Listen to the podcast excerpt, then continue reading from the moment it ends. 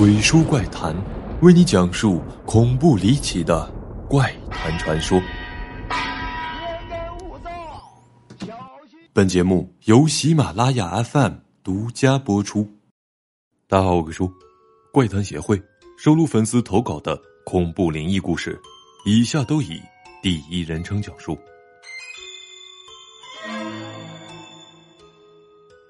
这是我的奶奶讲给我的故事。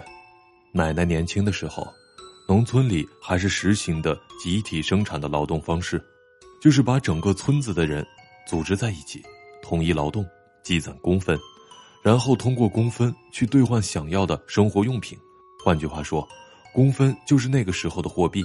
但是平时的伙食是村上生产大队包了的，集体伙食，大锅饭的质和量可想而知。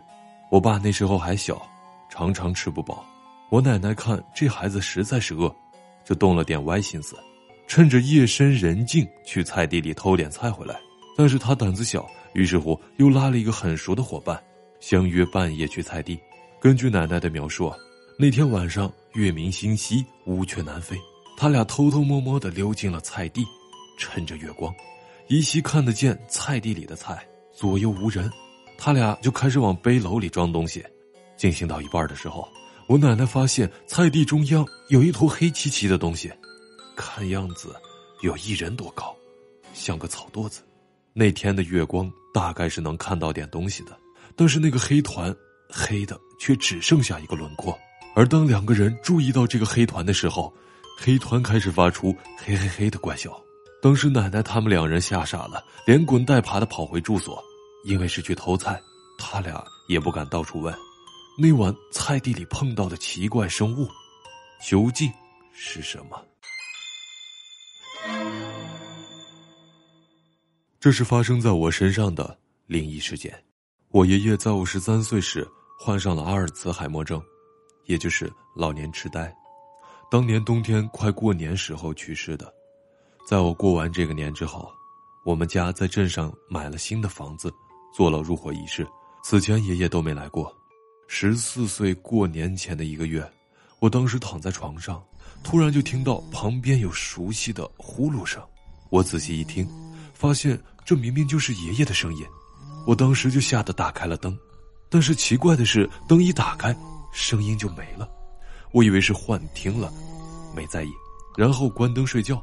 可一关灯，声音又来了，一呼一吸。接着我又打开了灯，同样的，声音又没了。关了还来，吓得我赶紧跑到我爸妈的房间，说房子闹鬼。我爸说新房子怎么会有？快回去睡觉，明天还要早起。后来我回老家就和奶奶提起了这件事儿，奶奶说爷爷走的那段时间，每天夜里那个床都会摇，因为爷爷生前肾不好，尿多，老是半夜要去上厕所。鬼说这个故事。是我发小的爸爸讲给我们的，那会儿应该是四十年前，也就是差不多一九八一年的时候，村里呢有时候会来放电影，因为是在户外，所以一般都是晚上来放。那天看完电影后，他爸爸走在回家的路上，突然他发现身后有个人跟着他，他一开始没怎么在意，只以为是一个路人顺路而已吧。但是怪事就发生了，他发现他走慢了。那个人也走慢，他走快了，那个人也跟着就快了，而当他停在原地，那个人也诡异的停了下来，就好像是跟他刻意保持距离一样。他回头朝向那个人，问那个人：“你是谁？”但是那个人根本就不回话。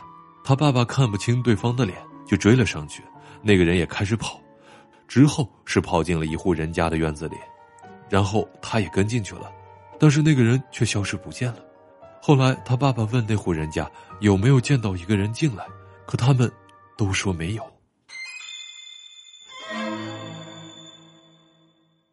那个时候是周五，小学下课很早，所以我约了两个同学小 A 和小 B 去公园玩。我们这边的公园是沿着河建的，当时刚好赶上了河水的退潮，以至于那边留下了一片的沙滩。那沙滩上有很多的小水坑。我对摸螺打蟹很是在行，就带着他们在那水坑那边摸索起来。不一会儿抓到了很多的小鱼小虾，想带回去的时候才想起来没有东西装走，就开始到处的找袋子。而那个时候河流基本都建有排污口，所以在沙滩上找几个袋子轻而易举。过了一会儿，小 A 呢提着袋子走了过来，而那个袋子很明显能看出来鼓鼓的，里面好像装着什么东西。小姨说：“这里面装的好像是肉，你看这袋子还要不要用啊？”说完，他打开了袋子，我们三个人都往里面看了一眼，可里面的东西让我永生难忘。袋子里是一个婴儿的尸体，能看出白色的肋骨和那个手臂和小手。当时我们都吓得不轻，我只好稳定他们的情绪，说：“这应该是别人不要的小羊崽吧，顺着河流飘下来了，很正常的吧。”当时我也不知道他们是怎么想的，总之呢，就是把那袋东西一丢，大家就各回各家，各找各妈了。那天晚上回家后异常的困，很早就上床睡觉了，半夜突然醒来。也不知道是几点，除了空调显示的数字灯光之外，周围一片黑暗。接着，就听到了一种怪叫，长啸刺激，又像是小孩子的哭声，夹杂在一起。当时我比较胆小，用被子包住了头，把脸露出来，对着墙壁，在恐惧中稀里糊涂的睡着了。在上学后，看见了小 A 和小 B，他们也说听到了那种恐怖的声音。我们也怀疑过，会不会是野猫发出的叫声呢？可当晚三个人都听到过，也太巧了吧！我出生在一个三线城市的市区，但当时家里并不富裕，我是在周边的县区上的学。二零一四年的某天，我和其他三位朋友从周边的县区去市中区吃一家口味很好的烧烤，当时已经是半夜了。朋友之中呢，有个叫楠姐的，是她开车带我们去市中区。楠姐坐在驾驶座，我和其他的两个人呢都坐在后排聊天。我们走的是一条偏僻荒凉的小道，这条路旁边呢是一个火葬场。